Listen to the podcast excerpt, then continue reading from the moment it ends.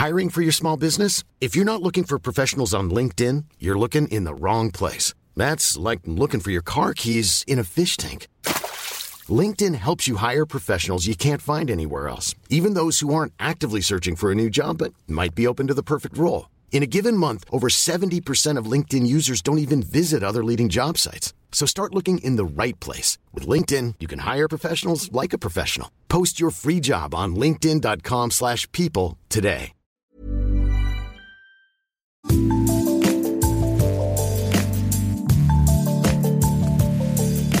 Bonjour, c'est Anne-Laetitia Béraud. Bienvenue dans Minute Papillon avec notre rendez-vous La Bulle qui parle de nous, de soi, de ce qui va bien et de ce qui va parfois moins bien.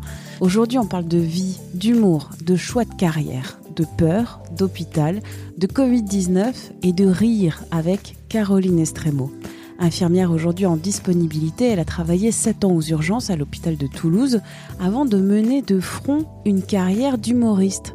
Un premier spectacle en 2017, un livre, puis un deuxième, et aujourd'hui un troisième, Salle de pause, édité chez First. Un livre où elle raconte ce long passage du métier d'infirmière à celui d'humoriste, les doutes aussi, et ce choix de vie bouleversé par la pandémie de Covid-19. En mars 2020, deux semaines après cette mise en disponibilité de l'hôpital, elle réenfile la blouse d'infirmière au plus fort de la crise. Je me suis tout d'abord demandé ce qui l'avait motivée pour retourner à l'hôpital. Euh, je, rigole, je rigole de moi-même, je fais l'autodérision, je me dis c'est un faux départ. je me moque parce que je, partais un peu en faisant la maline en disant allez, je vais conquérir la scène, je vais faire rire les gens. Et ça a vraiment, vraiment donné un, effet de bon, ben bon, voilà. voilà. Non, non, mais euh, tu sais, je me voyais pas rester. Euh, C'était tentant de rester sur le canapé avec euh, ma femme et ma fille. Et de l'autre côté, je, on ne savait pas ce que c'était le Covid à ce moment-là. Je savais que mes mes collègues allaient galérer, qu'il allait avoir beaucoup de stress et beaucoup d'improvisation. Donc, je me voyais pas du tout euh, rester chez moi. C'est pour ça que j'ai appelé ma chef en lui disant euh, Bon, mais euh, si vous avez besoin, vous n'hésitez pas. Et OK, deux jours plus tard, j'y étais, pas de souci. Ce qui m'intéresse, c'est qu'en fait, il y a une vie à l'intérieur de l'hôpital et il y a une vie à l'extérieur de l'hôpital. Tout d'abord, la vie à l'intérieur de l'hôpital, la première impression que vous dites dans, dans ce livre Salle de pause, c'est que c'est calme. C'est très calme. Et c'est très bizarre. Parce que les Parce que vous êtes aux urgences, voilà. Oui, je suis aux urgences. Les urgences de Purpan, enfin à Toulouse, c'est euh, à l'extérieur, ça paraît toujours calme, mais dès qu'on est à l'intérieur, c'est une fourmilière. C'est-à-dire qu'il y a des ambulanciers, il y a des pompiers, il y a les soignants, il y a les médecins. Les patients, euh, on n'avait plus de place dans les box, on les mettait dans les couloirs. Donc c'était vraiment une sensation de, de fourmilière en permanence, du bruit, du. Et là, je passe la porte, c'est calme. Et c'est flippant. Je me dis, mais qu'est-ce qui s'est passé? Moi, j'ai regardé les infos, on me dit que c'est l'enfer sur Terre, j'arrive, il n'y a rien là. Et en fait, je croise un collègue qui me dit, non, non, ils sont tous dans les box, mais l'enfer, c'est là-bas, juste au bout du couloir, l'espace euh, Covid, quoi. Le secteur Covid. Quand tu iras là, tu verras. Et en fait, si les urgences sont aussi calmes, c'est parce que tout ce qui est bobologie, tout ce que les gens viennent d'habitude pour tout et pour rien, ben, ils viennent pas, les gens. Là, ils réfléchissent à deux fois avant de sortir de chez eux. Et ceux qui, malheureusement, se sont fait mal euh, en faisant du, du, bricolage, se sont coupés les doigts, eh ben, c'est toutes les cliniques de Toulouse qui, qui, ont dit nous, on prend tout, tout ça, tout ce qui est traumatologique, et vous, les, les, les gros, les gros hôpitaux, vous prenez euh, le Covid. Et donc, en fait, pour la première fois en huit ans, ben, on a les urgences telles qu'elles devraient être, avec des vraies urgences. Et c'est pour ça que c'est calme. Comment on fait quand et il y a la peur de la contamination. Et vous le dites, il faut rassurer les patients quand soi-même on a peur et on ne sait pas. Mais euh, on improvise, hein. on improvise. Moi, je me souviens que quand j'ai passé le, concours pour rentrer en école, la toute première fois, le jury me dit qu'est-ce que vous faites comme activité euh, extrascolaire? Et je disais que j'avais fait du théâtre dans ma jeunesse. Et ils m'ont dit, euh, selon vous, à quoi ça sert le théâtre quand on est infirmier? Voilà, Je m'étais retrouvée un peu bête. J'avais émis l'hypothèse de, on peut jouer un jeu, euh, pour cacher ce qu'on ressent vraiment. Et en fait, c'était ça. C'est-à-dire qu'on arrive à mettre un masque et quand on voit que c'est grave, ne sais que quand on ouvre un pansement et qu'on fait oulala, là là, c'est pas beau à voir, on dirait qu'un requin a bouffé la jambe d'un patient, mais il faut garder le poker face. Exactement. Et donc là, ben, quand on arrive et qu'on est effrayé, on se dit je sais pas comment euh, il fonctionne ce Covid, le virus il est quand même très anarchique. Au début, euh, on ne sait pas, on sait pas. Hein. Même encore, il y a encore des petites questions quand même qui, qui, traînent. Et ben, face à un patient qui est encore plus effrayé que vous, il vous voit arriver en tenue de cosmonaute, ben, qu'est-ce qu'on fait? Masque.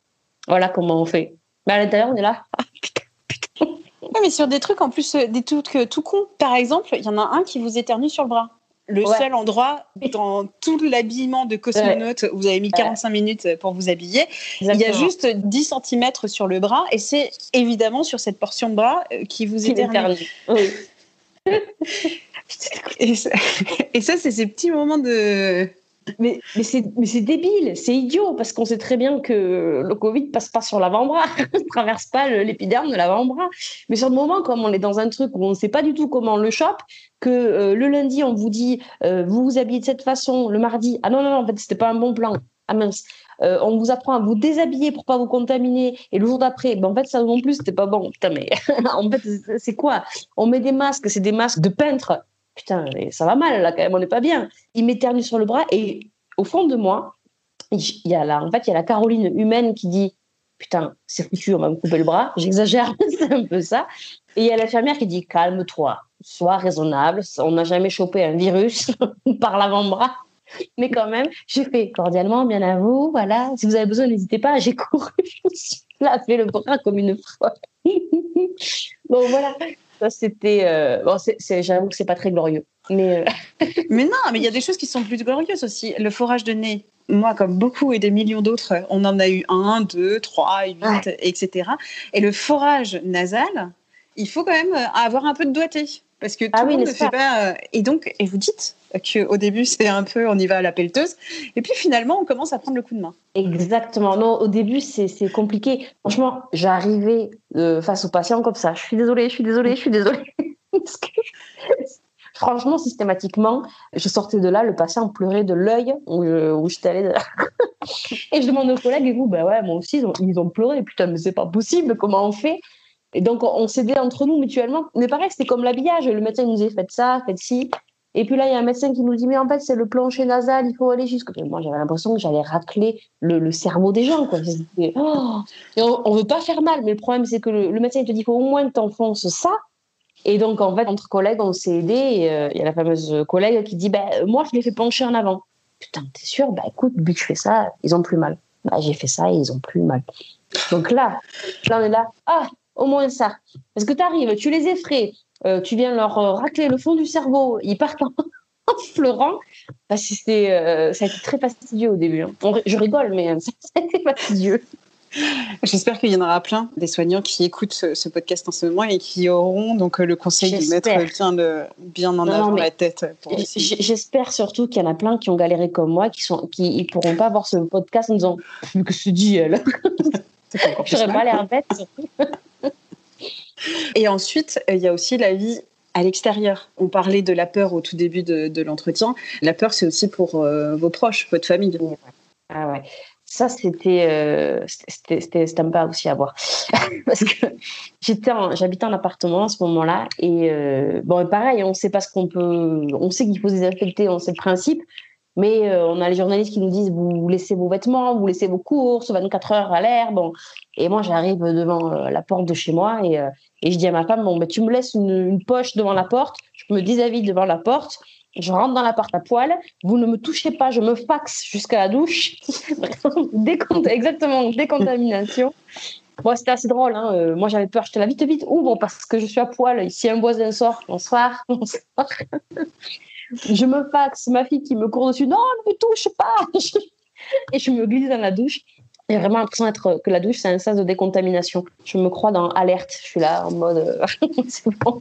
Mais on arrive après, après ce sas de décontamination à ce que la vie de famille soit la vie de famille, où il y a toujours en, tête. Euh, bah, je raconte toujours mon quotidien quand même. J'arrive pas à, à sortir de l'hôpital et mettre la casquette euh, Caroline Estremo, euh, mère et épouse, je sais pas faire ça. J'ai besoin de raconter forcément ce qui s'est passé.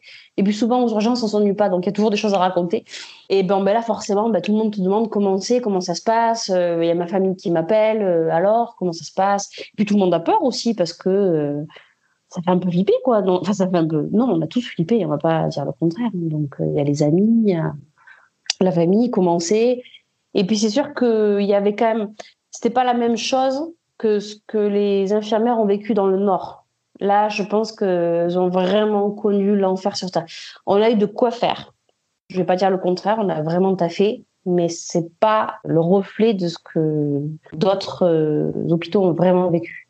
Il y a eu des policiers qui sont venus euh, klaxonner euh, pour vous remercier un jour sur le parking.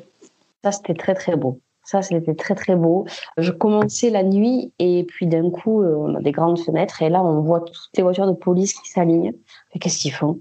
Et là, ils sortent, ils se mettent en ligne, ils appuient, enfin, ils mettent les gyrophares à fond et ils applaudissent. Comme ça pendant, je sais pas, dix minutes. Et nous, on est là à pleurer comme, comme des madeleines. Non, c'était beau. C'était beau parce que ben, ben, nous aussi, on est sortis aux fenêtres et on les applaudit aussi parce qu'on n'est pas les seuls. Hein. On n'a pas été les seuls à travailler pendant cette période. Et c'était émouvant, quoi. C'était émouvant. Ma femme, m'a envoyé des vidéos euh, à 20h de ma fille à la fenêtre en train d'applaudir. Avec, on entendait euh, toute la résidence qui applaudissait et ma gosse qui disait bravo maman, bravo. C'était vraiment. Euh, on n'a pas fait ce métier pour les applaudissements, hein. mais quand c'est arrivé, ça fait du bien. Ça a gonflé les, ça nous a donné des petites ailes dans le dos quand même. C'était vraiment, euh, c'était un, je sais pas comment dire, c'est kitsch, hein, mais c'était beau. C'était un bon moment entre humains. C'est bien quand les humains ils font aussi des belles choses, je trouve. Qu'est-ce qui bah. vous a décidé en fait de repartir au bout de, de trois mois des urgences? Ça a été un peu, c'est pas très héroïque, hein, c'est juste que euh, comme j'étais engagée vis-à-vis des théâtres, comme les, et qu'il y a des contrats signés et que les salles de spectacle réouvraient, moi je me suis bien assurée avec ma chef de voir, être sûr qu'on redescendait quand même, que c'était de nouveau calme. Puis j'ai attendu le déconfinement, hein, tout simplement. Et quand de nouveau on a eu des gens euh, alcoolisés dès 11 heures du matin qui fêtaient le déconfinement, je dis ah bon ben là ça c'est la vraie vie, on est revenu à la normale, tout va bien. Et donc du coup ben ben, je suis repartie euh, retenter ma chance euh, et j'ai reposé donc euh, ma dispo. Ça veut dire que j'appartiens encore à l'hôpital et chaque année je la renouvelle ou pas en fonction de, de si ça marche dans les théâtres. Merci à Caroline Estremo, infirmière, humoriste, autrice pour cet échange. Minute Papillon avec son petit point d'exclamation, sa petite vignette bleu ciel. C'est le podcast Actu de 20 minutes. Vous pouvez le retrouver gratuitement sur toutes les plateformes d'écoute en ligne comme Spotify ou Apple Podcast. Vous pouvez nous noter, nous évaluer avec des petites étoiles. Et pour nous écrire, une seule adresse audio 20minutes.fr. On se retrouve très vite d'ici là. Portez-vous bien.